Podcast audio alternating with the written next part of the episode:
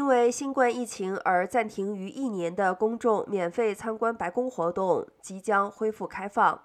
参访民众可以游览历史悠久的大厅、总统和第一夫人使用的房间、国宴厅、白宫最大的房间东厅等。想要游览的民众必须提前至少二十一天向所在辖区的国会议员提出申请。白宫目前仍密切监控疫情的状态。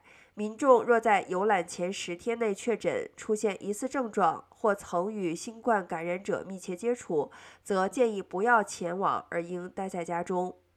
白宫没有强制要求佩戴口罩，但是门口会有免费口罩供民众选择佩戴。